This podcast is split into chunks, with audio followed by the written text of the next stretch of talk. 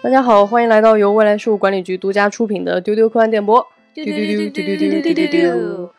我是本期的主持人，未来局特工邓韵。那今天给大家带来一期非常特别的，作为最喜欢过节的丢丢，必然会在今天给大家带来一个年末特辑。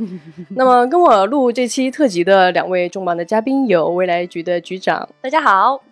还有我们的老千，大家好。哎，我们三个很久没有坐在一块儿唠嗑了哈。我觉得其实就算没有今天这期录制，我们仨应该今天晚上也会约一顿饭，哦，然后聊一聊，喝一点小酒。哎，我在等这个，因为听 约的时候我就嗯，然后饭啊，哦，酒，所以你可以想象成今天就是我们三个好朋友在做一个年末的一次喝着小酒啊的一次聊天，只不过旁边架了一个话筒。对，然后也邀请大家坐在这个大沙发，跟我们一起进入这个松弛愉快的一个到年底，大家有点总结，有一点点展望啊，这样一个感觉。嗯，一年要过去了嘛，总要和好朋友来聊聊天儿。对对对对对，嗯，那其实我个人首先有一个感性的感受，我不知道你们是怎么感觉过去这一年的，就是这一年对我来说很漫长啊。就是你看不一样的吧？我觉得这一年好快呀，嗯，就是一个感性的感受。那其实我相信，不管是局长还是老千，其实在过去这一年，应该有非常多的感悟吧，有非常多的成长吧，嗯，有非常多的心态的调整吧。因为我自己就是这样，所以我今天也想问问你们俩啊，跟你们俩聊聊，唠唠。就是过去这一年对你们来说是个怎么样的一年？对你来说，当我们回忆过去一年的时候，你现在最直观的一个感受是什么？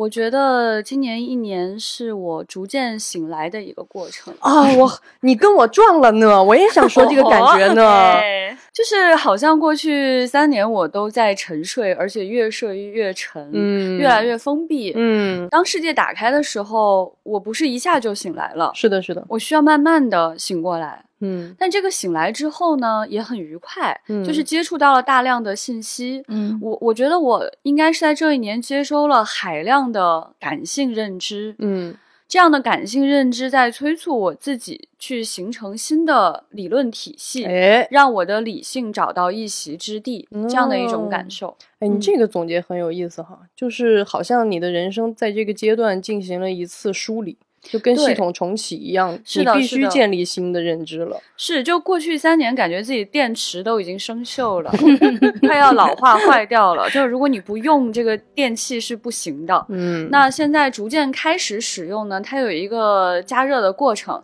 有一个逐渐恢复的过程。真不愧是小鸡 AI 呢，我现在就在逐渐恢复。嗯哎，就话说至此呢，其实我思考的第一个问题就是我的首要命题，嗯，就变成。成人与机器之间的关系，大家要知道，我过去是一个坚定的技术派。是的，是的，你是一个绝对站在 AI 这一边的那样的一个人类。是的啊，你看我微博 ID 就知道了。小鸡 AI，我跟局长在过去的一些年岁里，经常在这个问题上发生争论，剧烈的争执吧，可以说是。我是走的非常极端的那个人。是的，我觉得我这样的人跟谁是很像呢？就比如说你刘叔，你刘叔，你刘叔就是一个坚定的极端的技术主义者。哎，然后呢，我周围还有谁呢？就是那些科研工作者，果壳的人。啊，科研院校的人啊，这样的一些人，我浸泡在这样的氛围里，可以说我从小就被洗脑洗的，就是完全站在了机器的这一侧。嗯嗯嗯。然后我今年一年，或者说不一定是我今年收集到的信息，而是我今年一年逐渐醒悟到，在我过去的学习当中，让我逐渐想要往人类的方向靠拢。是的，是的。呃，当我们讨论科幻的时候，我们讨论人与机器的关系，人与技术的关系的时候。我过去只想讨论技术，嗯，只想讨论机器，嗯，但我现在发现人是多么的有趣啊，如此的变化莫测。那是什么把我临门一脚的踹向了人类这一边呢？哎呀妈呀，把一个小皮球从 AI 那边踹到了人类这边，是什么呢？其实是 AI 的发展。嗯，对，就 AI 发展至今啊，它其实是用这种大数据给灌输出来的。没错。那么我们的问题就来了。它这些数据从哪里来的？是从人那里来的。嗯，那么还缺什么数据呢？哦吼，不知道。不知道，我们不知道机器还缺什么人身上的数据，是的，这些东西我们自己人类还没有把自己搞清楚，对，所以我们没办法把它数据化。这部分知识可能一部分来源于脑科学，对吧？人的大脑到底怎么运作，其实咱就不知道。对，还有一部分知识来自于。我们没有办法数据化，甚至没有办法用文学表达的东西，没办法用艺术说清楚的东西，对准，没办法用文学表达出来，没办法用艺术说清楚的那些东西，是的，是的。我们还在孜孜不倦的想要写小说、画画、拍电影去讲述的东西，嗯哼，那些东西是什么呢？嗯，太令人着迷了，嗯，我觉得这就是我今年最大的议题了，不会有答案，但是这个问题开始问，就是一个美妙的开始。美妙的开始，迷上什么东西？我个人作为局长多年的朋友，就是我能非常清晰的感受到他这一年的。在这个议题上的特别大的变化，对，因为以前我们经常会争得面红耳赤，然后不欢而散，就是因为局长就会觉得说这就是不可阻挡啊，就是你想这个是没有，就是我们会经常发生这个技术的历史的车轮碾过你们人类，继续往前走了。对对对，当那种时候你就觉得你就觉得好吧，你个小 AI，没有站在我们这一边。对，所以大家其实。重新看一下我们今年，包括我们做大会的主题，嗯，包括我们丢丢里做的讲的很多东西，我觉得局长就突然转身，然后开始振臂高呼说：“大家醒醒，大家站在人类这边重新看一看。”然后 AI 在那边突然一愣，说：“怎么回事？”AI 对，嗯，对，因为主要也是因为今年 GPT 的发展太快了，我觉得今年就是会让我觉得很漫长，也有一个原因，就是因为这些大事件更新。就你觉得老有事儿在发生，这个速度之快，让你觉得放到以前可能是比如说两三年里，这个技术会有这样的变化，但现在好像就是没几个月，突然 GPT 就更革新了，然后突然之间，我现在回忆一下，我都觉得很夸张，这一点不可思议，不可思议，对对对。那其实说到人这一点，我相信老千应该更有感觉吧。老千应该是自始至终站在人类这一边，对，从未踏足过 AI 那一边，永远跟机器势不两立。哎呦，这两个极端，我现在就要拉着局长对对面的 AI 说：“你看，又来了一个。”对啊，我刚才说为什么我觉得这一年过得特别快哈？你们觉得这一年慢？我觉得这一年太快了，是因为我觉得这一年可能你们俩知道，我这一年很忙。哎，对对对对对，我做了很多事。是，我觉得我这一年真的是完全都没有时间让我自己闲下来。嗯，这整整一年满足了我作为一个热爱人类的人来说的。很多的贪得无厌哦，嗯，我甚至很喜欢我的这些贪心和我不断的被满足的那些好奇。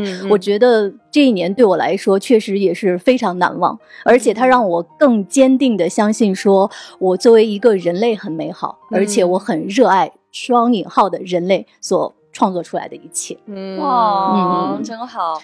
其实我觉得啊，我发现我这个改变一部分来源就是老千。嗯，因为老千作为一个坚定的人类派，嗯哼，给我展示了一些东西。嗯，是你以前没有特别主动去了解，或者说你也没有从情感上有一个人那么的热爱这些。是的，是的，我觉得其实是一种情感上的关照。嗯，因为老千讲的这些知识、这些事儿，其实我从别的地方也可以得到。对。但是我没有接触过老千这样的立场，他的立场太鲜明了，而且情感充沛。对，所以让我去考虑，如果站在他的立场，我会怎么想这个事情？嗯哎，我觉得这是其中的一个转变原因。嗯，你看我为什么说我这一年很忙哈？我从年初开始，我给自己报了几个班儿。对老千的 老千今年真的是太好笑了，他学习班迅速把自己的 对对对，我要是他家长，我就特别满意，德智体美劳全面发展。我这一年一直在上课，我每个周末啊，我有一天给邓玉说，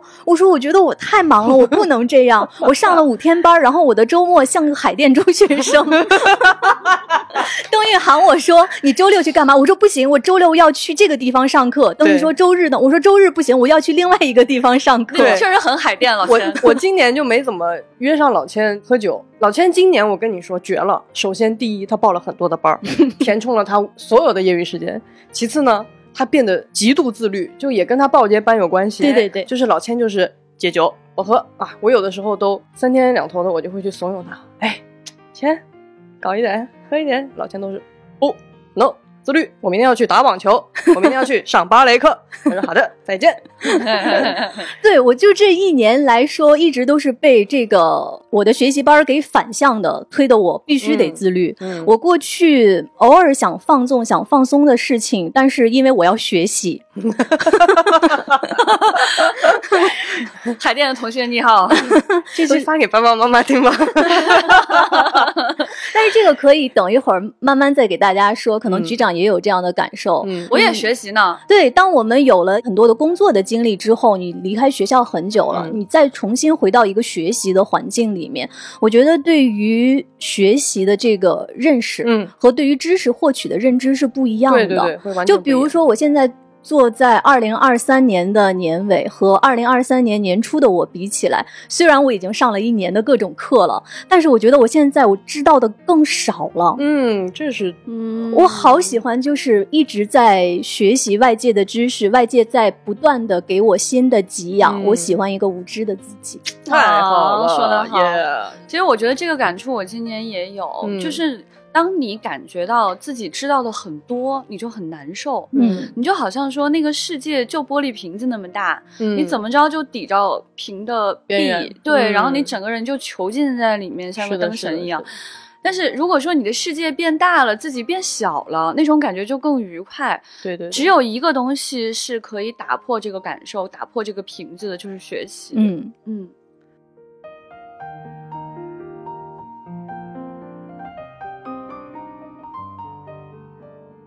哎，听你们俩真的是，怎么说呢？充满了力量。而我今年跟你们的状态不太一样，我特别是你刚刚说的那个逐渐醒来的过程。嗯，但是我的醒来是一种怎么说呢？我觉得我今年的命命题更向内，就是我既没有像老千那样去接触很多新的东西，甚至可以说我过去一年是我这些年就是玩的最少，出门最少。我甚至。好几年没有去潜水，没有去度假，就是没有去任何外边。我这一年基本上都是在疯狂的面对我自己的内心，好像这一年对我来说是我人生当中很久没有出现过的那种对我自己是一个什么样的人进行一个疯狂的复盘和接纳的过程，挺好。对，所以你在约我酒没约上的时候，就是在家复盘，在复盘，你准备参加他的复盘？对，每天都在都在跟自己争斗。我其实今年对我来说是不是特别不像你们俩感受到了很多的愉快？其实今年对我来说是极度冲撞和很痛苦的一年，因为面对自己永远是最难的问题，嗯，尤其是了解自己。对对对对对对。然后我觉得我的这个契机也是经过了很黑暗的三年。其实那个时候你是忙于应对外界，我没有时间去面对我自己。你你每天被推动着去做很多的事情，但是我偏偏又是那样一个人，就我从小就是很多问题。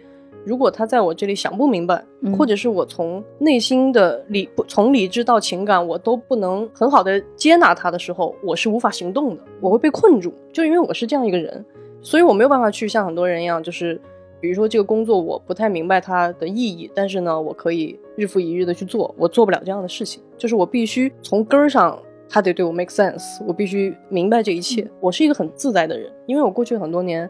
我都很知道我是谁，我也不会怀疑我自己。但是今年这 就格外的陷入一种自我质疑之中。然后呢，我后来这个醒悟的过程也很好笑，就是除了外界像局长和老千说的，我通过很多的信息的接收、知识的学习，但是真正让我放下心结的，竟然是玄学。就是它这个过程也很好笑，就是大家知道现在的这个时代的潮流，就是因为大家年轻人都很迷茫嘛。就在上学和上班之间选择了上香。上香，虽然我也没有选择上香吧，但是呢，我的问题是我以前一直知道我自己是这样一个人，但是呢，因为我自己的那种随性，我的那种可能在别人看来太过散漫，或者是太过坚持自我的喜好的东西，我这些年呢，都会在工作当中会认为这是不适宜的，我不应该这样。过去两三年吧，我在拼命的跟我这一层东西做斗争。我说你不要这样，不要这样。所以每天我都在有很多的自我批判。今年呢，因为大量的流行各种各样的玄学啊，不管是什么 MBTI 啊，不管是什么，我就发现一件很有趣的事情，就是我这个人稳定到我做所有的玄学测试，不论是星座，今年还冒出了很多各种各样的什么性格测试，好多比这还多。上次刘姐还给我看了一个新的什么，叫我都叫不上名儿。反正就是我不管做任何的测试，我现在身边神婆朋友也很多啊。哎，你测测这个，你测测那个，我就都测。然后我发现的结论就是都一样，就我的人格稳定到这个程度，就是所有我的这些测试，都在告诉我说，你就是这样一个人，你就是喜欢新鲜的，嗯，就是把你框在那里，你就是会痛苦的。然后我就接受了大量的这样信息以后，我就突然觉得，那我从前一直是这样生活，我为什么在这两年突然开始想要扭我自己，以至于把我自己扭得那么的难受？我在看到那些结果以后，我突然就开始接纳我自己了，嗯，就我就觉得说，好吧。我就是这样啊，我的确是那样才快乐。那我为什么非要强行让自己变成一个不是我的人呢？我根本就没有办法变成其他任何人。这是我今年最大的一个感受，就是我做不了任何其他人。嗯，所以当我想明白这一点以后，我现在好一些了。我还在逐渐醒来。啊，邓宇，其实你说这个的时候，咱俩虽然这一年做的不是一样的事情，但是我觉得本质上真的非常非常一样。嗯，你看你这一年一直在家里复盘。也也没有那么惨。到底自己是一个怎么样的人？求助于各种神学啊、玄学的办法。你看，我这一年在不停的上课，对。但是我在通过我上课的过程中，我也在逐渐在认识我自己。对，我的上课其实并不是真的跟海淀中学生一样 去学很多新的知识。嗯，你看，我一个是上芭蕾课，对；再一个是上网球课，这两个都是我在过去的生命里面都非常非常。喜欢的两件事情，我学的完全都不是新的知识。对对对。但是我在我的课上，我真的我通过我对这两件事情的了解，我更加认识了我自己。是的。首先，我通过对他们的了解，我发现我真的是很喜欢芭蕾，我真的很喜欢网球。嗯。然后，另外我也了解了我自己到底是什么样子。嗯。就是认识我自己。对。我举个例子哈，问一下局长和邓运，你们知道你们两个的双脚哪个脚更软吗？What？这真不知道。Never 就是想过这个问题。没有测试过。我通过上芭蕾课，我才发现我的右脚的脚背比左脚软，很奇怪。因为其实每个人的身体都是相对来说不是完全对称和平衡嘛。我的右边一直比我左边有力量，嗯，但是我的右脚会比我左脚软。嗯哼，这个就首先是一个很奇怪的地方。但是我之前从来不知道，我自己都不知道我哪边是软的。嗯，但进一步我会了解到。我的那只脚更软，是因为它更有力量，我的肌肉更发达。哦，我的肌肉可以调动我的骨头，我做一些更柔软的动作。嗯，而当我不够柔软的地方，其实是因为我没有力量。嗯，我只能通过我的骨头去硬去刚。嗯，但它并没有肌肉带动的这样去更柔软，我觉得太有意思了。你说我上了这么久的课，我只知道了我哪只脚比哪只脚软，但是我通过这些，我发现我更了解了我自己。嗯，如果我自己都不知道我是什么样子，我怎么能让外界来呵护我？来更友好的对待我，是的，所以我觉得其实就是上课也好，或者是就是不断的在思考也好，我觉得都是一个非常好的逐渐认识自己的过程。对我其实非常高兴看到老千这一年，因为其实老千以前在我心中就是一个理论知识很强大的人，就是对，就是他的一切都是喜欢的东西都是在理论和观看层面，在脑子里边，然后他今年就。突然去实践他们，做很多 physical 的事情。其实我觉得人对自己身体的感知是格外重要的。其实你每天栖居在这样一具身体上，你比如说我今年状态不好，也跟我身体不好有很大的关系。就是其实人是很容易被身体所影响的。就是你但凡身体有一点不适，其实当你意识到之前，你的整个人的状态就已经会不好了。嗯。但这些东西它又不在医学的那个范畴里，就是你去检测，你可能医生会告诉你。你都是好的，嗯，但只有你自己知道。所以那天老钱有一天突然在公司问我说：“你能不能让我把那个什么双脚扶下去，然后怎么怎么怎么只用脚背把我自己撑起来？”我作为一个前体操运动员，就是表示呃 no，就是完全很夸张的一个姿势。但是老千说他就做到了，嗯，而且他说他做到的过程就是他自己很惊诧，就是他从没想过这么夸张的一个动作，他竟然居然能做到。其实人的身体是有对无限的潜力，但是你不去认知它。你不去使用它的时候，你完全不知道。对，所以就真的是当你开始关照自己的身体，你使用自己的身体的时候，我觉得才真的是跟这个世界形成对话，嗯，和外界形成对话。这也是我这一年，我也很感谢在年初的时候，当我想去上课的时候，局长和。都非常非常支持我，他们当时就说你一定要去，一定要去。对我这一年也非常理解了，就是电影《一代宗师》里面的那一句台词：“宁在一丝进，莫在一丝停。”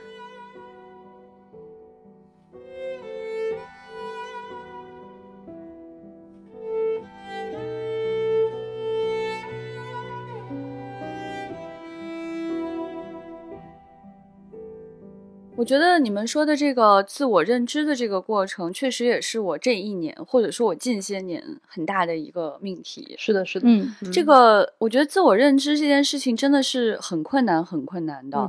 如果说你的生活、你的工作、你的一切处在停止的状态，你其实更难认知自己。是的，如果说你去尝试新事物，你去碰壁，你去做那些你没有做过的事情，你才更知道自己是谁。对。我说这些事其实有大事有小事，比如说我去选择创业去工作，嗯，然后我选择创业之后，我可能要去做一些我过去不去面对的一些工作，对。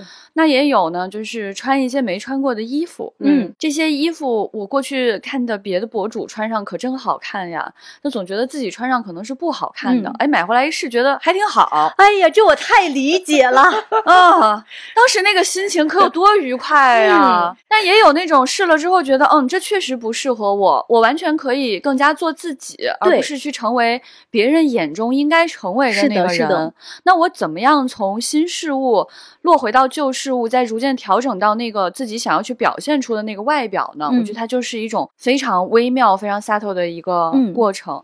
那这个过程当中呢，我觉得这两年我学习到的最重要的，也不能说是知识，是一个怎么说，像自己的思维工具吧。嗯，就是在你的工具箱里加到了一个新工具，而这个新工具呢，它在不断的完善，对，不断的完美化，我还能不断的给它增加新的功能，嗯，然后逐渐让它更加的精细化，它就是女性主义的视角。哎，是的，这一年我也是见证局长在这个层面快速的成长啊，对，快速的前进，是吗？那我以前肯定是特别的落后，也也不能这么说，也不能这么说，不是不是。我我觉得局长有一个很有意思的点，就是他在过去的很多年，让我觉得他一直像一个赤子，就是他会用一种天真和一种没有性别，很不是不是不是，我说的不是不只是性别这个点，就是就是你以前认知世界的时候是非常直率的，就是你是用自己特别本能的本真在看待这个世界，然后你会坚持那些你梦想中的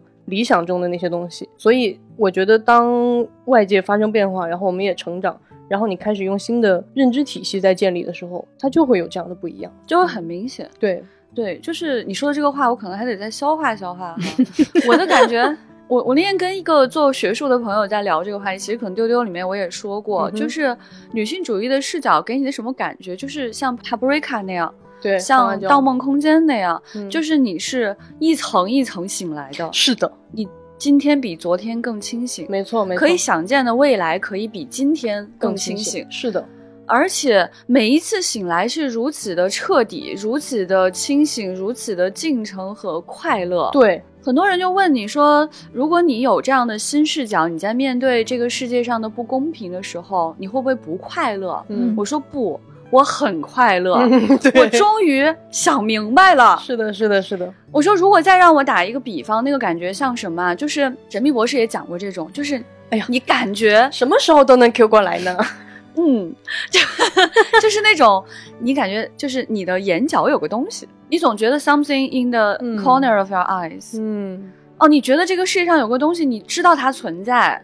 你知道他在那儿，但是你从来没有真的看见过他。嗯，但当你有这样一个视角，这样一个新的看世界的工具之后，你终于看见他了。那是个什么东西？太有趣了！这能不快乐吗？太快乐了，每天都无比快乐。是的，是的。而且呢，这个工具我自从用上之后，他想明白的不只是性别问题。没错，他可以想明白这个世界上所有想不明白的事情。是的，是的，是的。这个世界上所有让你觉得有点怪。你觉得也许不是这样呢？当别人说啊，这个世界就是这样、这样、这样、这样的时候，你心里有问号的时候，没错，没错，你就把这个工具从你的工具箱里面掏出来，你一看，哦，原来是这样啊！对，骗我的。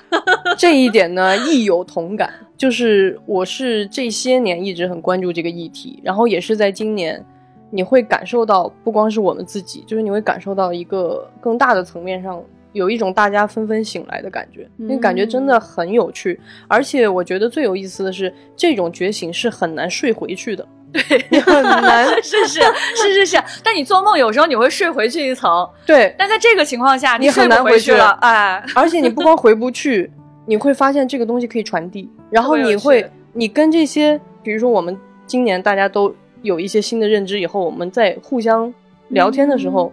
你会感受到更多的快乐和彼此的力量。嗯，你会感受到一种，就是一种新一层的心照不宣，对，一种不可逆的潮水在往共同的方向去行走。嗯，我觉得就像大海，就它的那个方向可以是多向的，对，但是你能看见潮水，没错，没错，嗯，这感觉也很有趣，就是它不是为你带来仇恨的，嗯，它不是带来性别之间的抵抗的，对，所以我劝任何一个性别，就五十六种性别吧，你就是都可以学习一点这方面的知识，是的，是的，它让你看这个世界的时候，只是更清醒了，没错，但它唯一一个令你稍稍不快乐，但回过神来又有一点快乐的事是什么呢？就当你去看一些影视作品和书籍的时候，你突然无法与它共振了。哎，是的，是的，我今年在大量的经历这个问题。对，就大部分的作品，你过去看的时候，觉得这都整挺好。对对对对对对对，啊，无法代入了。是的，你会觉得它很好笑。对，就觉得太滑稽了，怎么可以这样去讲故事呢？那这样去想的时候，有时候你就会去想，过去的自己是多么的没有醒来过。嗯，所以你就特别想把这个过程也传递给你的朋友。对他并不是说他们没有醒来的人就更愚钝。或者说比我更清醒的人就比我更高级，对，不是这样的，没错，它就是一个过程，是就是需要你今天比昨天更清醒而已，没错没错。你看，我不知道像我算不算醒来哈，可能还没有醒来。不不不，我觉得这是你自己的感觉，但是我是完全被局长和邓运来一直在我耳边轻声的呼唤我，老千醒来吧，醒来吧。我感觉上学了，海边的闹钟醒了，你这个太吓人了，你这个，我这个，你这样让人醒来容易有起床气，你知道吗？我就属于 像，尤其是刚才局长说的，你会不是说让激激起你对这个世界的恶意，没错。而当你在逐渐醒来和看清楚之后，我就属于在这一点上比较像帕丁顿。我更能去发掘那些，尤其女性之间的美好的地方。像我经常会去给局长和邓月汇报，我今天又遇到了一个什么好事情。对，就比如说，你看我打网球，在今年初的时候，我就遇到几个相处还不错的球友，但其中有一个女孩子，我们俩是特别的，就是特别 match。呃，从春天开始打，一直打到现在，天气特别冷了，都。过了一年了，我才知道那整个的网球学校结伴打球的网球搭子就剩我们俩了。哦，所有的成年人。都消失了，就剩我们俩每周都在不离不弃，互相约定去打球，互相鼓励。嗯，我发现其实就是女孩子之间，你不用去完全把它说到面儿上的，对那样的一种，我们是一个 team 啊，或者什么，就是一种鼓励。我们俩后来想到，有时候哎呀，觉得今天好累，不去了。但是在想，我要是不去，他就落单了。嗯，我们就这样一直默默的，我们俩扶持到了年底，特别好。就是女孩子之间那些很。善意的默契，包括我在上芭蕾课的时候，也是认识比较交好的小姐妹，但是并没有那么多的那种特别糖水的那样的哈拉。我有一段时间没有去上课，那段时间咱们就是出差比较多嘛。突然有一天，他给我发信息说：“好久没有见你了，你还回来上课吗？”嗯，哦。我说我还会会回去的。他说我就是觉得有时候上课把杆旁边站的不是你，就是有点想哦，你就会觉得就是女孩子之间的那种萍水相逢的友谊多棒啊，真好呀。嗯，但是我们之间私下里也并没有更多的交流。是的，是的。所以我觉得最好对，这才是人和人之间那种基本的善意的信任。嗯。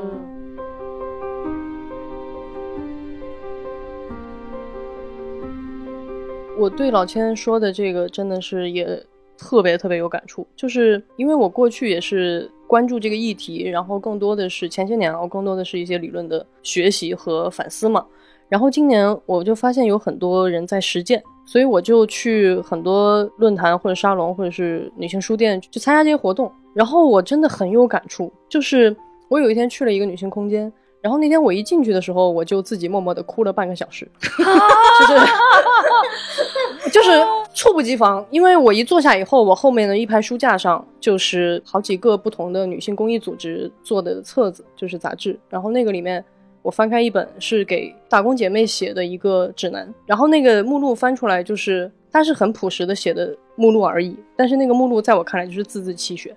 嗯，就是比如说遇到不公怎么办？比如说你去别人家当保姆，遇到这个东西被盗，他们要告你怎么办？然后包括遇到性侵怎么办？就是很朴实的给你写的这种建议和帮助的条款，但是你会感受到，就是底层的这些姐妹在遭遇什么。就是我翻那个的时候，我会突然就是很很震撼，我就觉得，因为我没有在经历这些，嗯，我我从未经历这些。然后我自己在看了很多，包括他那个里边有很多的实践，比如说给这个残障姐妹做的这种这种联合的这些公益，帮助残障姐妹去。获得劳动岗位，获得收入等等的，我那天就自己在那儿，真的是默默的就在哭了半个小时。然后在我边上有一组那个他们正在做的沙龙，那个沙龙在我看来好像没有什么太多的高大上的主题，它其实就是让大家来分享。然后有一个应该是做心理学的一个很年轻的一个女孩，就让大家在讲自己的一些感悟，然后她会引导大家做一些心理学的东西，比如说让大家写一些字词啊，然后或者说画一些画。然后来彼此疏导，然后我就一边在看那个 东西，一边在听他们各自讲一些自己的事情。其实那些事情都没有什么波澜壮阔的，它就是他们生活的日常和一些很朴实的困境或者说困惑。但是我很感动的是，就是你会觉得他们形成的那个对话场非常舒适，就是当每一个人在说话的时候，所有的人都在认真的听，而且他说完以后不会有任何人跳出来 judge 你说你这样不对。你应该那样想，你应该这样这样，从没有完全没有，都是抱以巨大的共情。然后当大家想提出建议的时候，也是非常非常友善和谦和的，就是没有那种高高指点，说哎，接下来第一啊，第二怎么怎么样。然后后来我就想起来，我前段时间刚参加一个活动，这个呃也是一个做这个叫木兰花开，它是一个公益组织，也是帮助这个底层的打工女性。那个老师非常非常了不起。然后他就很平静的在说，他就说他们做的最大的工作，就这个木兰花开组织，就是倾听这些人，因为这些人仅仅是讲述，都已经是能很大的抚慰到他们的情绪和伤痛的。哇，太了不起了！是的。然后呢，我就想到我我在去年的那个书单推荐的时候，给大家推荐的是那本女书嘛，我又突然回想起当时在女书那个里边那个教授就写说，这个女书有一个很大的功能，就是大家只是在写自己的经历，仅仅是这种。把自己的伤痛诉说出来，然后有人倾听，对于他们的这个生命健康，对于他们的心理健康，就是一个非常非常大的事情。嗯，所以就是这些年，我在去年一年，我去很多这种线下空间去见这些我从不认识的人，我可能也没有跟他们说话，我只是在那里听他们说自己的事情，或者是看他们在干什么，其实也给了我很多的实践的。感悟和力量这些东西不是理论，它就是一种真诚的善意和一种非常大的能量场。我每次去到这种空间，参加完这些活动，我内心都会充盈和感动很长一段时间。然后这些东西也会给我自己力量。所以说，跟人见面，回到那个人与人嗯的那个场域是很重要的。是的。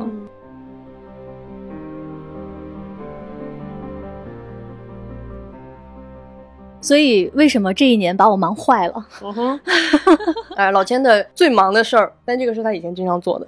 对我最忙的事儿是这一年，除了上课，我算了一下，我刚才算了一下，今年好像差不多进了有二十次剧场。妈呀，哇，好棒哦！嗯，因为在过去的三年，真的是是是，好像只有二一年的时候，局长带我去看《战马》的放映。对。然后二二年的时候看了三场芭蕾，嗯，我这一年就真的，为什么我说贪得无厌，满足我的贪得无厌，我就像疯狂的，我想把过去的三年都补回来。所以我去听了很多场音乐会，看了很多芭蕾演出，包括看了很多很多展览。嗯嗯，但这个很有意思哈，就是为什么我说我是一个坚定的人类的爱好者？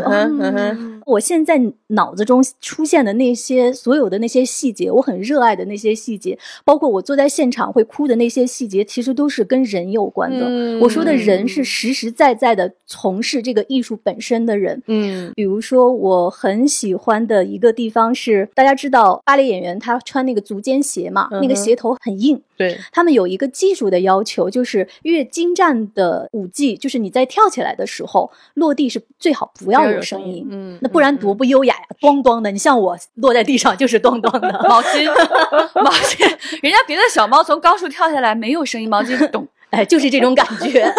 但你越轻盈的控制落地才会声音越小，但是非常微妙。我坐在现场，我很喜欢那个鞋尖和地面扣打的声音，我觉得那是人的声音。嗯，那是人在完成了一次非常高难度的轻盈的华美的跳跃之后，落在了地上。发出了一点点声响，哦，这个就是我说我没有办法去形容这场艺术。当然，它对我的浸润感非常高，但是我更喜欢人的表达。就包括我喜欢小提琴家，他在拉完一首曲子之后，他的弓弦拉断了，哦，他把那个弓啪挥起来的时候，你看到了几根断的弓弦。Oh my god！我觉得这个是人的表达，太美了。就包括我喜欢像马林斯基版的《天鹅湖》，它里面匈牙利舞。有一个很巧妙的设计，是男舞者的鞋跟上有响片哦。他每次在做动作的时候，那个脚后跟一碰，啪，嗯，有那样一个响片的声音。我好喜欢在现场有那样的声音能进到我的耳朵里。嗯，我觉得这个是人的表达，而恰恰在这个时候，我就理解那句话，就是为什么艺术就是让人去无限接近神。嗯，所以这个就是刚才。邓韵说：“现场的魅力和人见面的魅力，是的，是的，是的。嗯，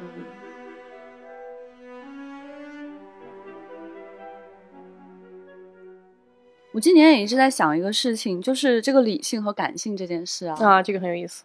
就是 你知道，朋友们，作为女生，你出去的时候，总会有人问你，你觉得你是感性主义还是理性主义？这个问题愚蠢的简直是冒泡。”是，但是在过去你一直被他支配，对你被这个问题支配，为什么呢？因为他认为女性更感性，男性更理性。嗯，他这个问题啊，他不是说他没有恶意的，对，他是他下一个问题就等着你呢。对对，就他认为理性主义更加 superior，哎，更高级。那你就感受到一种强烈的无聊，在这个 里面。你要是比我高级一点，就咋了嘛？是吧？就是抛除掉这些无聊的因素之后啊，今年也是去学习的时候，就是大家知道我一直在上这个青藤的课嘛，我也是个海淀学生啊，真的是去。你是真的海淀学海淀学生去清华上课。然后有时候清华也会请一些外面的老师来讲课，就这次有一个 Cambridge 老师就提到一个德国诺贝尔经济学奖的一个心理学研究，嗯哼，呃，他讲的就是什么呢？实际上人是靠感性做决策还是靠理性做决策的呢？哎，实际上人是靠感性做决策的。嗯，他的这个研究就是说，人做感性的思考的时候，这个神经元啊，这个处理信息的能力啊。是处理理性的几十万倍，嗯，也就是说，如果你认为自己非常理性的话，那你大脑其实基本没在用啊。差不多是这么个情况吧。然后他这个为什么得了一个经济学奖呢？他是让我们所有人都知道了人是用感性来做决策，于是大家才开始说我在广告上下功夫，我去占领你的心智，啊，我去用你的感性来左右你要不要买我东西。是的，是的。所以得了这么一个经济学奖，所以就非常的有趣。但这件事呢，也佐证了说，就是感性认知是多么的美妙和有趣。他又回到我刚才想说的那件事，就是。人和机器有什么不一样？嗯，那一定是有海量的不一样。对，为什么这么说呢？因为到目前为止，机器得到的数据都还是我们理性化的数据给到它的东西，可能部分有感性化的数据。但我因为我们感性的这部分东西呢，我们在源源不断的创造新东西。没错，这些东西当你用奥卡姆剃刀给剪了一刀，变成一个公式的时候。经过简化，它丢失了大量的数据。没错，嗯嗯，那所以机器得到的数据是得到简化的数据，那它不是亏了吗？这不是有问题吗？嗯，所以说呢，在今年的这个新思考里面，我就在想啊，那这些感性怎么表达出来？这些感性是不是还有无穷尽的排列组合？当然，这可能就是我们人活着的意义。对，没错，这可能是我们。可以去往的方向，没错。前几天在参观的时候，就有人讲说，这个驾驶员特别厉害，他驾驶的数据可以跟机器丝毫不差。我当时阿巴阿巴，心里一凛是吗？我我不知道该怎么面对这句话，一我觉得一时之间我有太多的思绪。嗯，那么。接下来人类要去干什么，就是很重要的一件事情。这件事情如此重要的原因，就是因为机器发展了。对，就是因为机器做了一些我们过去以为只有人能做的事。没错，一开始你以为机器替代的可能是这种机械劳动啊，但不是，机器现在替代的是人类中层的工作。没错，写报告、写总结。进行一些质量五六十分的创造。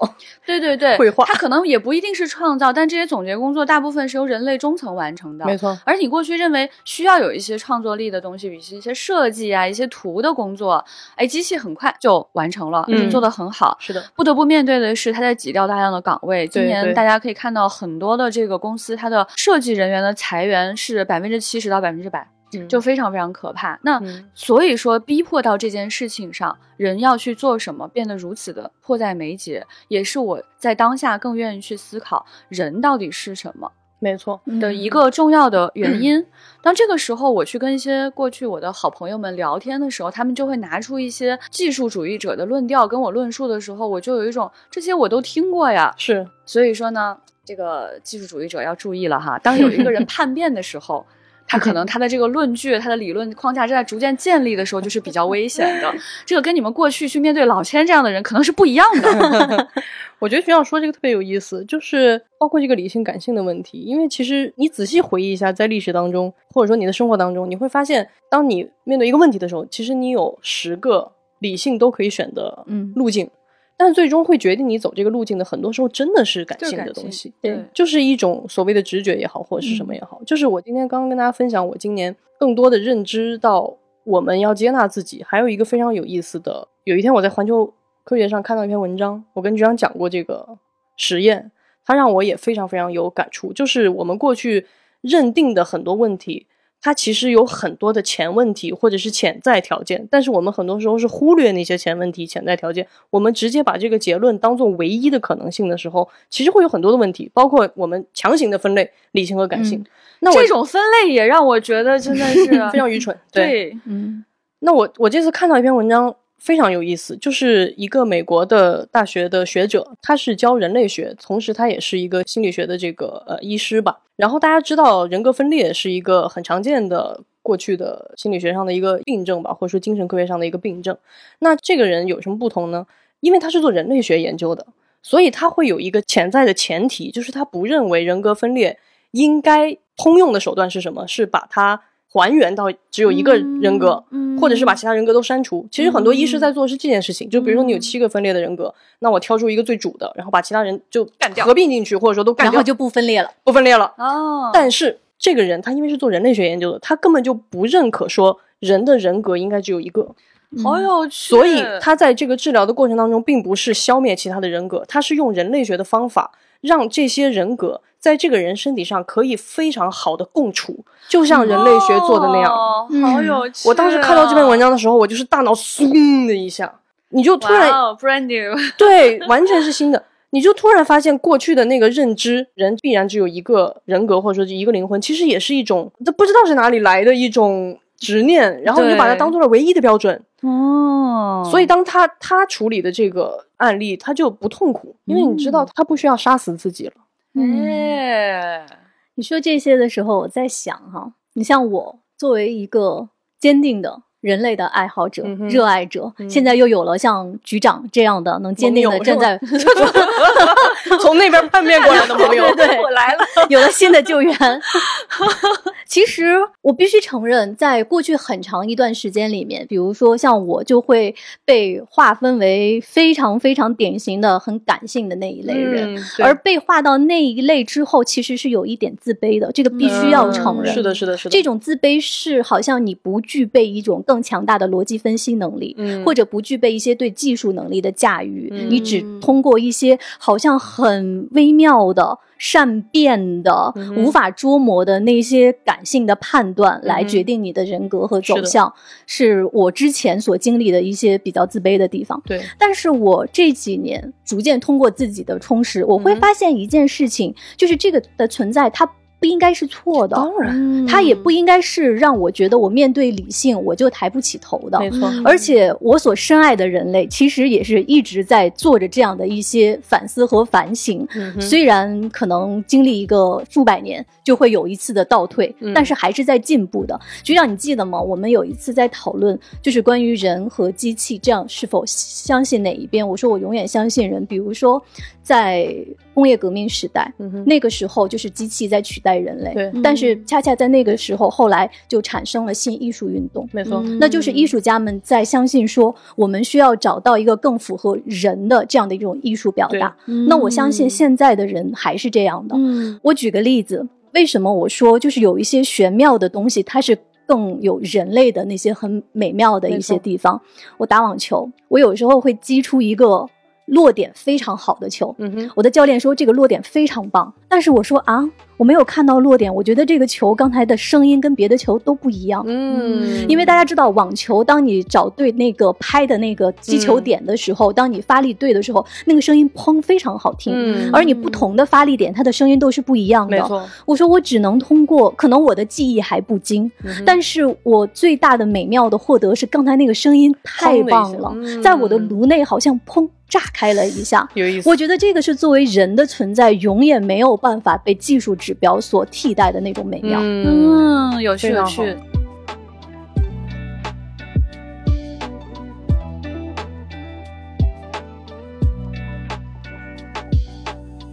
前两天我们参观的时候啊，他们就讲这个汽车上面装的这个雷达和摄像头的问题。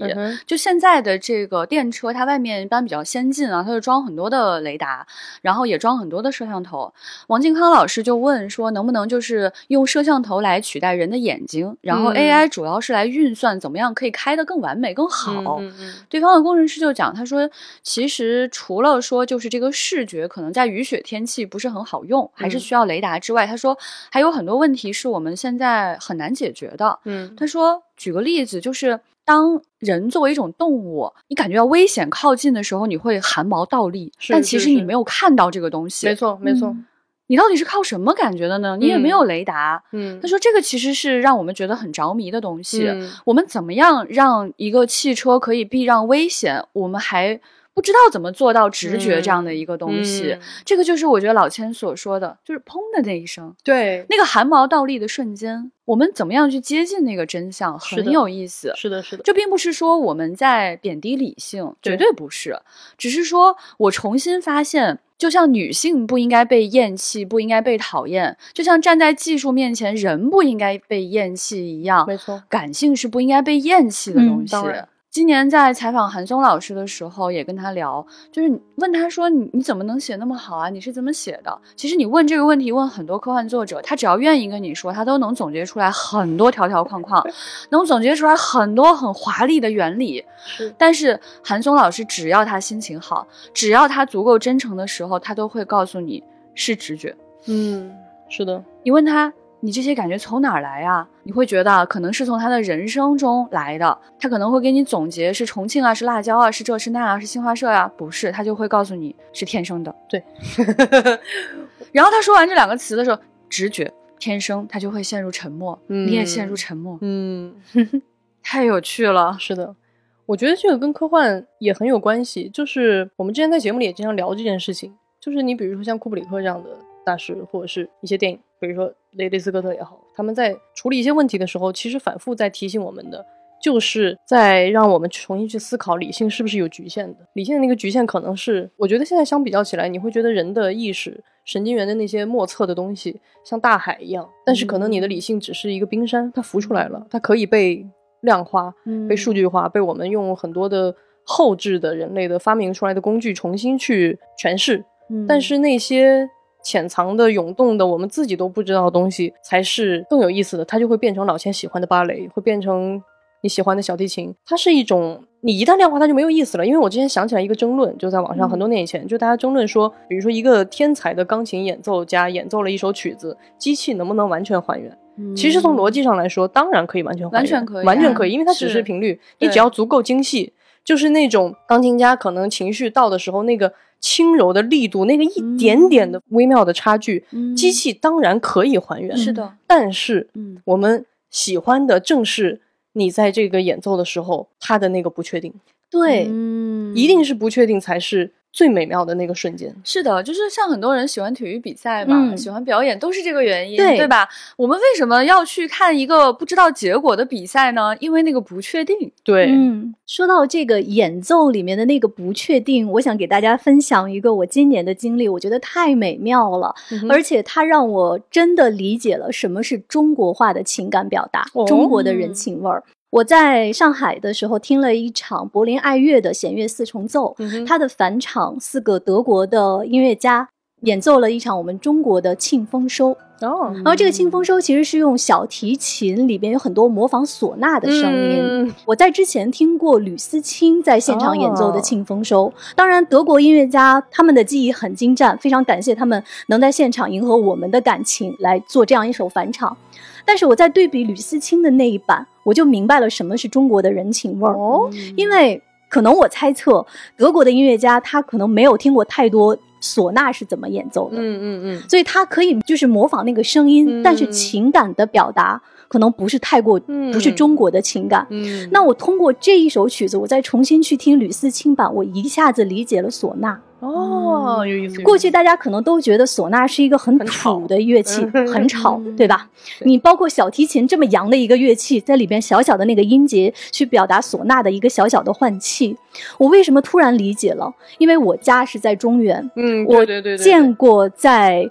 黄河滩上，大片的麦田，在丰收的时候，在阳光下面金黄的样子。嗯，我能理解了。当中国的农民那么劳苦的农民，他经过一年的劳作，和天在战斗，最后大自然给了他一年的丰收。嗯，他怎么去用小提琴，或者用钢琴，或者用管风琴去表达他望向天的呐喊呢？都不，他只能是吹起唢呐，用满腔的激情来告诉天说他丰收了。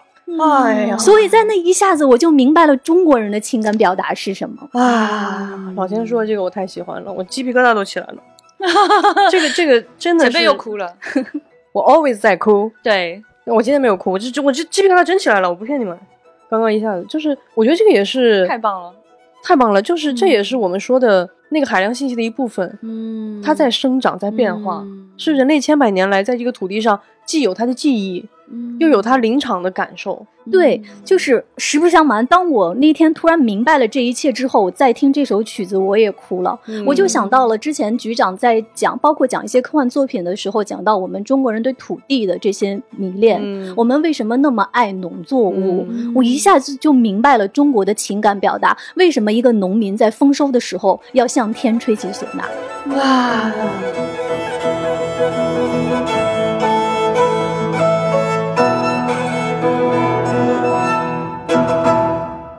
老千说的这种灵魂上的这种震撼，嗯哼，我今年也遇到过一次，嗯，就是前几天也跟你们讲，就是去日本访学的时候，嗯，很有趣，就是在最后一站说是要去高野山，他说是一个佛教圣地的时候，我心想我又不信教，嗯哼，要不你们去吧，但是呢，他们就说风景很美，来都来了是吧？我想哦，去看红叶应该也不错，而且去接收新知识有什么不对的呢？应该去看一看，所以呢。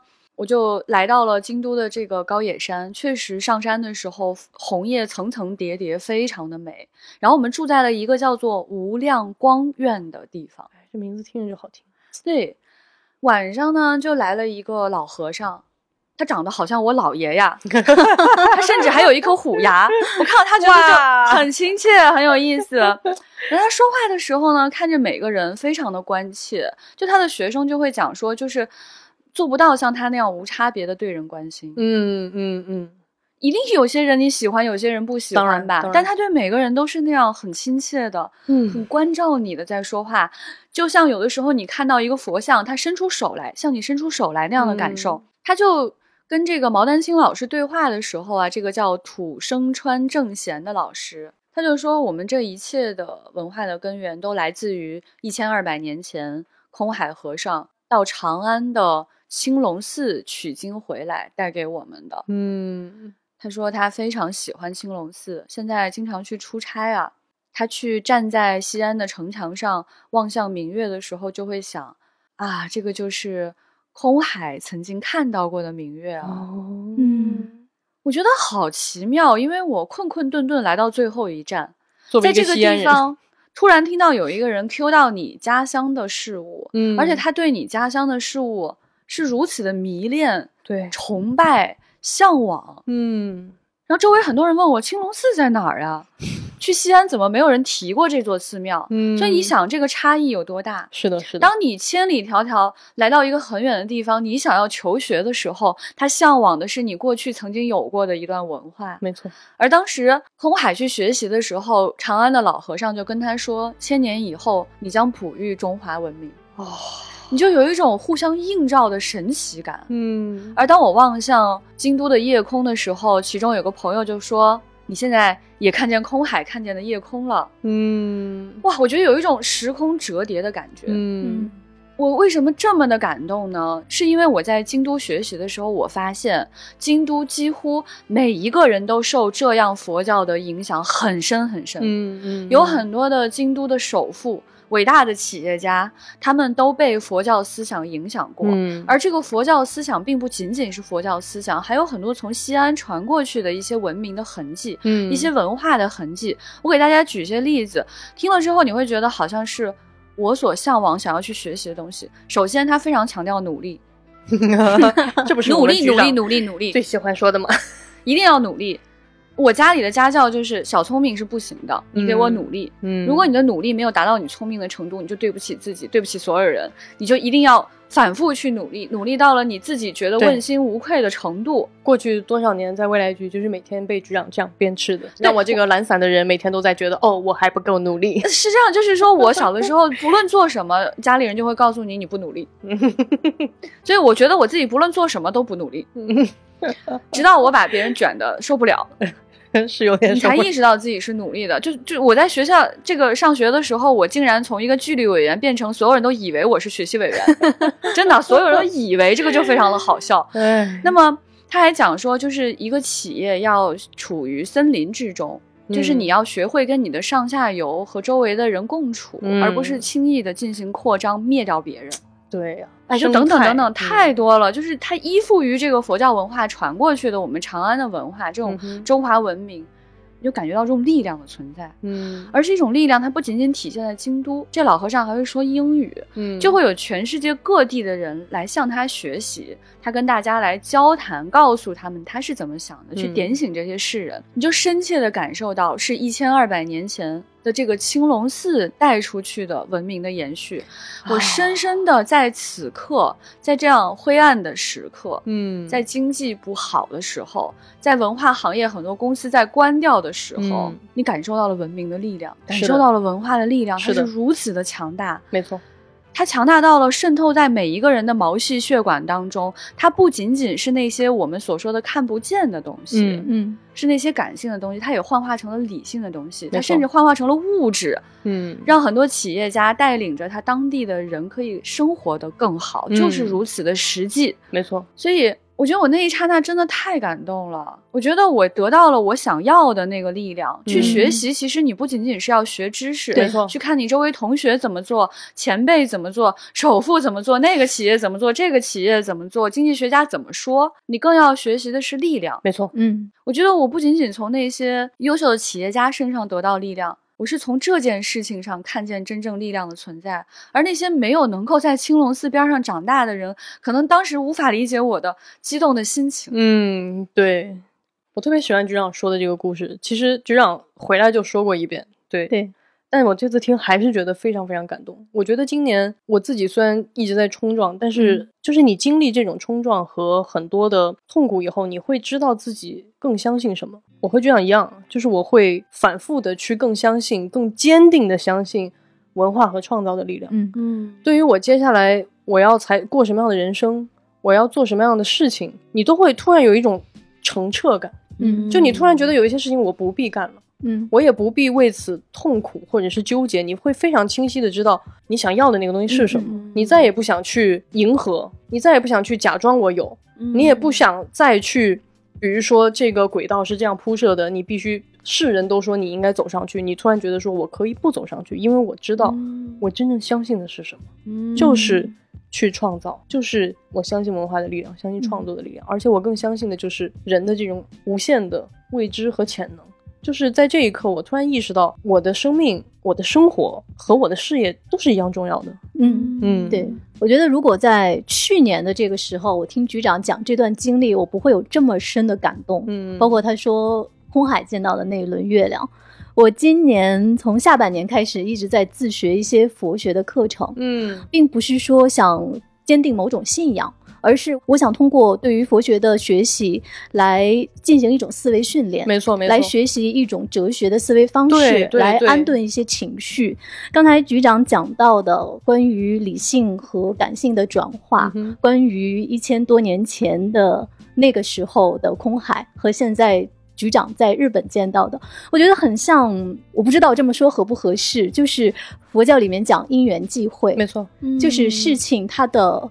发生和发展都是有前后的这样的一个关联的。对。然后我刚才在局长的讲述中，这是今天啊，他之前讲我都没有这样的反应。嗯。我突然明白了空海的空是什么意思。嗯。可能过去我们理解的空是 empty。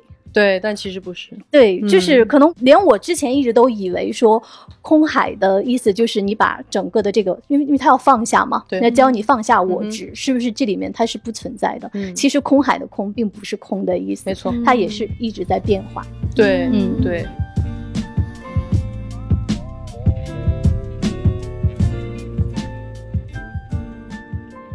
我刚刚听听两位在讲这个，我也想到我今年一个。知识上的收获吧，因为我今年也是一直在，是看理想是我这几年的精神支柱之一，也是我的。对，因为我通勤时间太长了，所以我在这个漫长通勤过程中，我必须必须去听点东西。然后我今年有一个特别深的感悟，就是我一直在听那个从中国出发的全球史。嗯，就是它给了我很多新的感受，是也会像这几年的女性主义的学习一样，让我有一种我坐着气球往上在升的感觉。就是你的视角在不断的变化，你看到了一些从不同的视角看到了更大的局面。然后它给我一个最深的感触，就是我们过去所执着的很多，你以为比如说这里是中心，那里是文明的中心，然后某种全球化是很后来的事情，其实不是。其实从人类文明的诞生之初。全球化就已经是一直在文明的沟通，就是一直比我们想象的要频繁，比我们想象的要深刻，比我们想象的要多。我们现在所谓的这个文化格局的形成，也不是一个一成不变的，说几千年是这样，然后它就一直是这样，然后其他的东西从来没有影响过我们。其实这个文明各个文明之间的那种互相影响。比我们想象的要深得多得多，所以这个东西也给我今年一个很有意思的感触，就是我从来就相信多元。那听了这些东西以后，我就更加坚定的相信那种多元交融、那种互相影响，才能推动我们的文明变得那么的丰富。那么的有趣，对，就是前辈说的这个感触，是我今年努力学习的一个方向。我最近一直在看施展那本书嘛，叫《枢纽三千年》。前两天就是想啥来啥，我跟你说，上课的时候他就来讲中东了。哦。哎，这本书其实很厚，真的是本哲学历史书。看的时候呢，其实挺吃力的，因为你会去想一些事情。我其实平时看书非常快，嗯，但我看这本书呢就得慢慢翻，而经常在飞机上看，这样避免自己跟毛巾玩啊、抓耳挠腮啊这种事情发生。这本书实在很有意思，它简而言之是这样哈，就是它就讲这个中华文明并不仅仅是中原文明，因为其实我们过去看到历史都是中原文明。作为一个西安人。一个陕西人和一个河南人坐在这个地方，对吧？我们这种蛮夷早蛮夷外边，对，所以呢，其实看这本书就会有一些推翻、一些重建。他就讲中华文明是有轴心性和普遍性的，就是它是在中原文明、草原文明和海洋文明相互拉扯、相互影响中，逐渐形成了一种，逐渐形成了一种核心的文明，逐渐形成了一套共同的记忆，才落成了是现在的。这个中华文明，没错。那他就在这个书中去论述这个草原、中原和海洋相互之间的影响。嗯，那他也讲了这个进程当中，过去呢可能是天子统治这个国家，逐渐变成是王侯将相，再往后呢有一种人的个体的觉醒，而这个过程从清以来到现在还没有彻底结束。嗯嗯嗯嗯。那看他这个书啊，确实有一种纵横捭阖的感觉，非常有趣。那我是怎么就看到这本书的呢？其实这个过程很有趣，就是我去了两趟三星堆，嗯，然后对三星堆的文明产生了一种巨大的痴迷，好奇的感觉，就是他怎么能把他的这个青铜器做得如此之美？嗯，在他的整套的这个体系当中有如此强的铸造技术，为什么没有看到武器？嗯，又为什么没有一个文字介绍？为什么呢？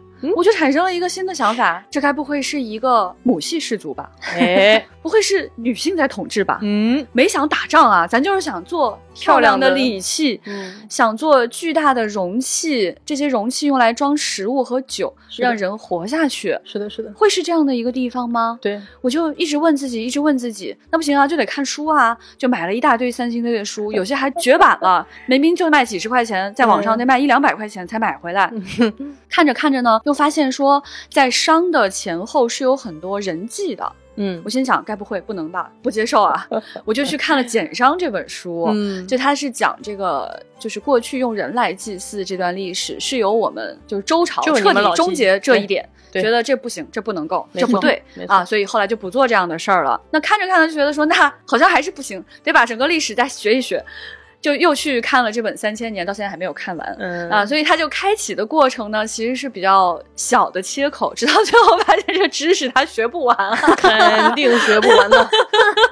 哎呀哎呀，但是这个过程很有趣，很有意思，尤其是学习到施展这里之后，就结合说我去泉州，包括我以前在做记者的时候去福建待过一年，加上这次青藤又去泉州学习海洋文明，你发现说。每一套文明体系啊，它都有它自己的一套支撑，它有一套自己的理论，有它自己相信和不相信的事情。没错。那如果我们只看中原的记录，其实是失去了中华文明的一部分的。对。而当我们今天关照自己内心的时候，你会发现，作为一个正统的中原人，周 周朝后裔。对吧？我其实有一部分是融入了草原文明和海洋文明的。嗯，你在我们每一个人身上能够看到文明动态的痕迹。对，而且在我们今天，我们在搞科幻啊，嗯，这可是舶来品啊，是从他们老家英国来的。我们每一个人都是文明动态交融的实证。看他这本书呢，不仅能够去思考过去怎样，更重要的还能去想。自己到底是怎么变化的？没错，我们自己是怎么通过学习逐渐去强化自己内心的相信？嗯，逐渐去了解自己的不相信。嗯，然后你又怎么通过学习去刺激自己、丰富自己、帮助自己相信的那件事情可以去实现？对，局长说这些，刚才让我想起来，我在今年的。这么多次的看演出的经历中，有一次是坐在现场，就几乎要放声大哭，都要被服务员请出去了。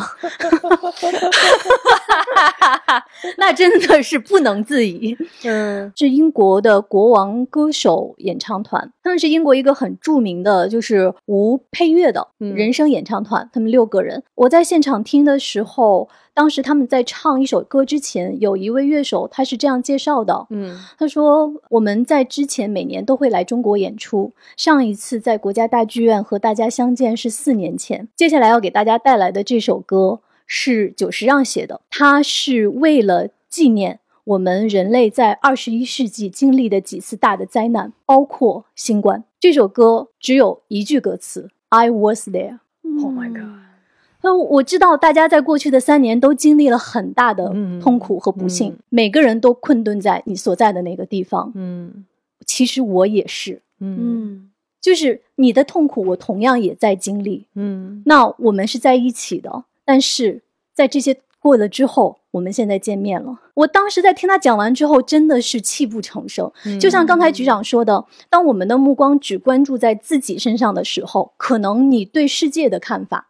你对个人的一些定义，其实会变得越来越局限，是的，越来越小。当你经历了这些困苦走出来之后，你发现站在对面的那个人，他其实跟你的经历一样，只是在你们彼此在战胜了这些之后，你们重新见面，你会发现说我们是联系在一起的。是的，我在那里，你也在那里。对我，我我其实跟老千一样，我我今年也是在开春的时候，就是那个醒来的过程是刚刚睁眼的时候，我去听了一场。演唱会就是在五月，那是一个很好的日子，因为那天是我的生日，然后我去，我太开心了。然后呢，因为我很多年没有看过这位朋友的演唱会了，因为我非常喜欢他，就是李宇春的演唱会。然后他，天哪，居然专门为你的生日而歌唱，谢谢谢谢。哎呦啊，虽然不是这么回事哈，因为那几天，我觉得那个时候刚刚开春，大家都还沉浸在那种情绪里，就是刚刚。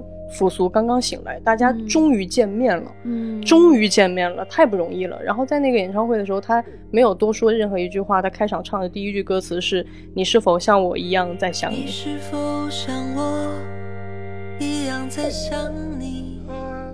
嗯，我当时就啊，就其实那首歌本身不是这个意思，但是当你听到那句歌词的时候，你还是那么的感动。然后整个演唱会那种感觉，就像老朋友经历了很多，就是老千说那种 I was there，就是他在唱什么，你在听的时候，每一首歌都被赋予了新的含义。那种互动，那个场域，你就觉得大家都是幸存下来，然后我们。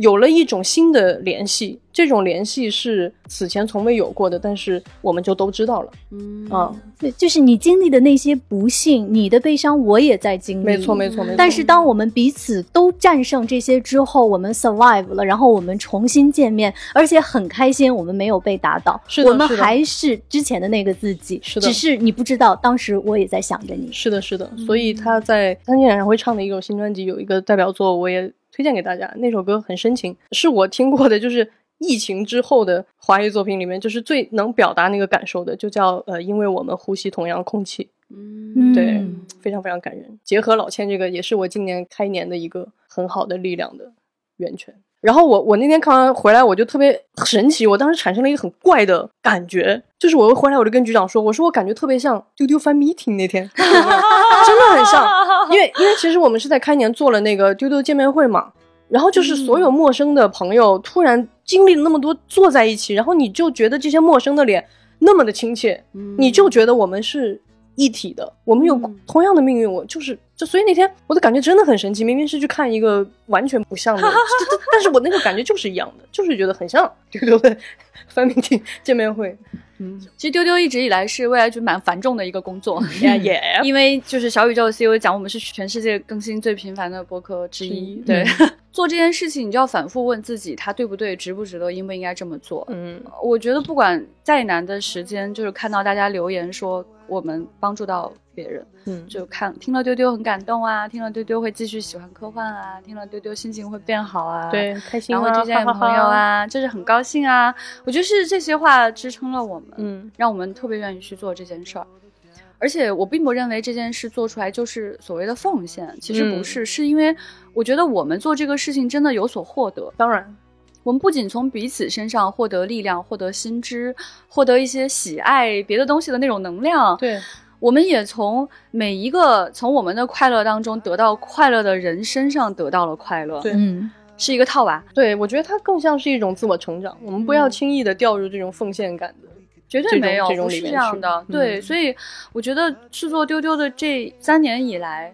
我们都学习和成长了特别多，没错，嗯，我也特别感谢说有那么多人愿意站出来说一句，说丢丢让我觉得很快乐，嗯，哎，是的，局长说的这个让我想起来，我前两天在微博上看了一个视频，我不知道大家刷到没有，是英国的一一个女士，她在讲说对她影响非常大的人是她在小的时候有一次在加油站，她跟妈妈停下车加油，然后加油站的那位女士说：“小姑娘，你的眉毛好漂亮。”哦，然后。然后妈妈说：“你看，我就说吧，你的眉毛很漂亮。”然后这位女士说：“等她长到了就是青少年的年纪，当时她身边的朋友就开始修眉毛啊、染眉毛。她说：不，我不会动我的眉毛的，因为加油站的那位女士说我的眉毛很漂亮。等她再长大一些，就有一些就是化妆师建议说你的你的面容可以怎么调整，可以怎么化妆。她说：不，我不会调整我的眉毛的，因为那位女士说我的眉毛很漂亮。所以我觉得刚才局长说的就很像大家平时对我们的。”鼓励并不是说你的眉毛长得很漂亮，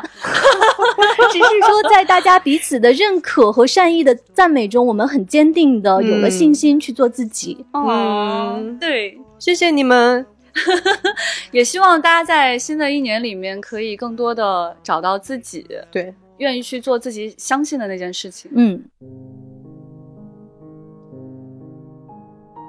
那么，作为最后，我不知道这个问题你们是否准备过，但是我还是很想问两位，包括我自己，就是你们怎么想怎么度过接下来的一年？我刚才飞快的在算我的各种课程还有多少次，是吗？还能上到什么时候？是不是可以上进阶班了？自律的我觉得还不行，我还要努力，愉快就好。我觉得老千这一年的精神状态有很大的变化。对，很羡慕。我新的一年肯定会继续做一个自律的又无知的爱学习、爱上课的人。早知道就应该写点新年愿望在这个地方说。不要紧，不要紧，你可以写给自己。我去年写的新年愿望有些实现了，有些还没实现的。哦，对你列了一个 list，我想起来了。对对，比如说吃草莓这个事情是极大的得到了满足，而且今年草莓价格还下降了，是特别的棒。但是就还没有机会去面对面看琳娜贝尔，就太忙了，遗憾。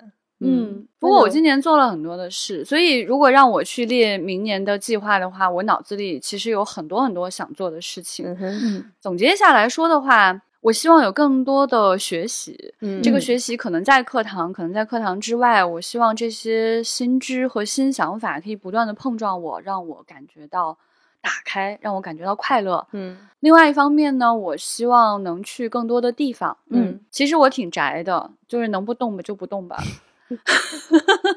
但是每次强迫自己出去走出去之后，总是感觉到很快乐，总是看到新事物，遇到新的有趣的人，嗯，去见到没有见到的东西。只要你能看见一片新的大海，一个新的建筑物，一件事情，你的大脑就能够保持活跃。没错，我希望我在新的一年可以成长成一个更加丰富和坚定的人。嗯。刚才有一个问题，邓玉没有问我，就是如果怎么来总结我的二零二三年？哦，我很喜欢红酒嘛，在红酒里面有一个表示纪年的那个词，不是 year，是 vintage。啊，嗯，如果我是一个酒农，我会把二零二三年作为我的酒庄一个非常好的年份。哇，这是二三年的老千。我比较希望我明年可以。经由这一年的这种漫长的醒来，这种有点蛰伏、有点冲撞的感觉，我希望我明年可以回归我曾经的那种样子，就是非常非常自在的去所有的地方，然后做我信仰的那些事情。那对，那我也现在也有一些更多的新的一些使命感在出现，就是我我是一个非常需要使命感的人，所以我可能会更勇敢的去在自我成长的同时，把我的能量。传递给我认为可以帮到的人，我这里不禁想起了我的校训，是吗？为什么？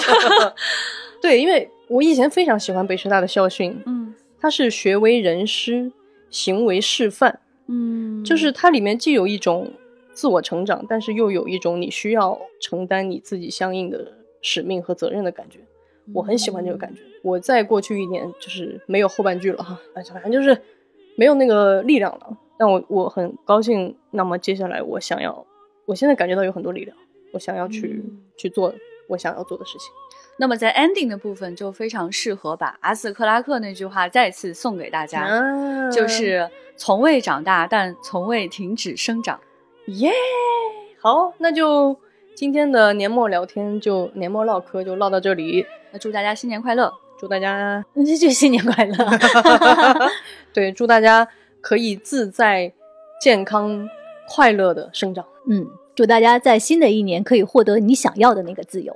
Yes，嗯，Yes，再见，拜拜，拜拜，明年见，明年见。